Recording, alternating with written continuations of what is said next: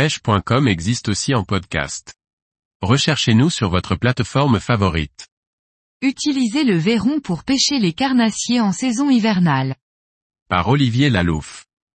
En début d'hiver, les petits blancs de l'année ont bien grossi. Novices et vulnérables, ils forment une proie de choix pour tous les carnassiers. C'est à ce moment-là que le verron permet de pêcher avec de bons résultats. Le verron est une véritable friandise pour tous les carnassiers même dans les eaux où il ne vit pas à l'état naturel. S'il existe bien un vif que le pêcheur devrait avoir sa portée, c'est bien le verron. Qu'il soit mort ou en vif, travaillé dans le courant ou soutenu par un flotteur léger, voire proposé au toc dans les bordures, le verron ne laisse aucun prédateur indifférent. Quand l'automne touche à sa fin et que l'hiver pointe le bout de son nez, les perches, cendres et brochets et autres bons vivants aquatiques comme les chevennes, ne restent pas longtemps inactifs devant un verron ou une grappe de verron bien présentée. Alors, profitons-en pendant qu'il est temps. Le verron est un petit poisson potamodrome, c'est-à-dire qui migre tout en restant en eau douce.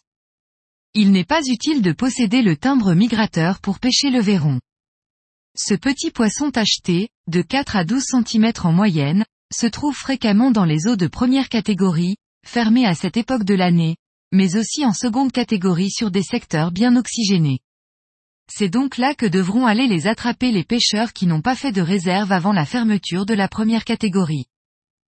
Le verron se pêche à la ligne flottante ultra légère en 6 centièmes avec un tout petit tronçon de verre de terre piqué sur un hameçon simple sans ardillon pour ne pas les blesser. Il se capture également à la carafe de 2 litres au maximum. Il se conserve longtemps dans un aquarium ou un bac disposant d'un bulleur et stocké à l'abri au frais.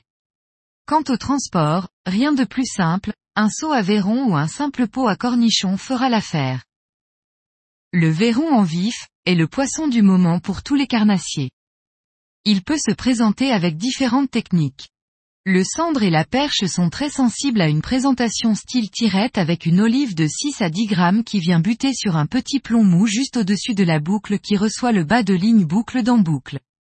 Ce bas de ligne de 30 à 50 cm est équipé d'un hameçon simple numéro 5 ou 8 avec lequel vous clouez le nez du verron de bas en haut. S'il y a beaucoup de brochets dans votre coin de pêche, optez pour un émerillon agrafe et un bas de ligne en acier fin ou en kevlar. Le verron se présente aussi fort bien en drop shot, et même en vertical sur un plomb fireball. Vous l'utiliserez aussi avec bonheur sous un flotteur coulissant pour adapter instantanément la profondeur de présentation à la zone de chasse des perches et cendres.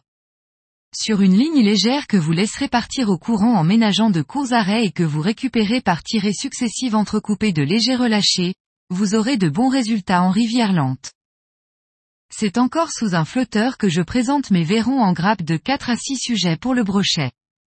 Là encore, c'est en dérive au gré des courants et en ramenant par tiré saccadé que vous obtiendrez d'excellents résultats. Le verron mort est bien connu pour son efficacité sur la truite.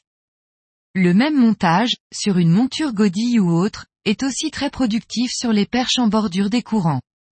Vous pouvez ainsi remonter une rivière en exploitant toutes les accélérations, trous et caches, ou arpenter les berges en multipliant les lancers en éventail avec de grandes chances de succès. Attention aux surprises, les brochets en sont aussi très friands. Pour le cendre, je sélectionne les plus gros verrons de mon stock et je les monte soigneusement sur une monture Drashkovich adaptée à leur taille. Je pêche alors au poisson mort manié classique avec une èche exceptionnelle. Il m'arrive, en prévision de sortie automnale et hivernale, de congeler des gros verrons tout prêts à l'emploi sur leur monture. Le verron mort s'utilise aussi en tandem, il ne faut pas l'oublier. Avec une monture simple, derrière une cuillère tournante, les brochets et les perches n'ont qu'à bien se tenir.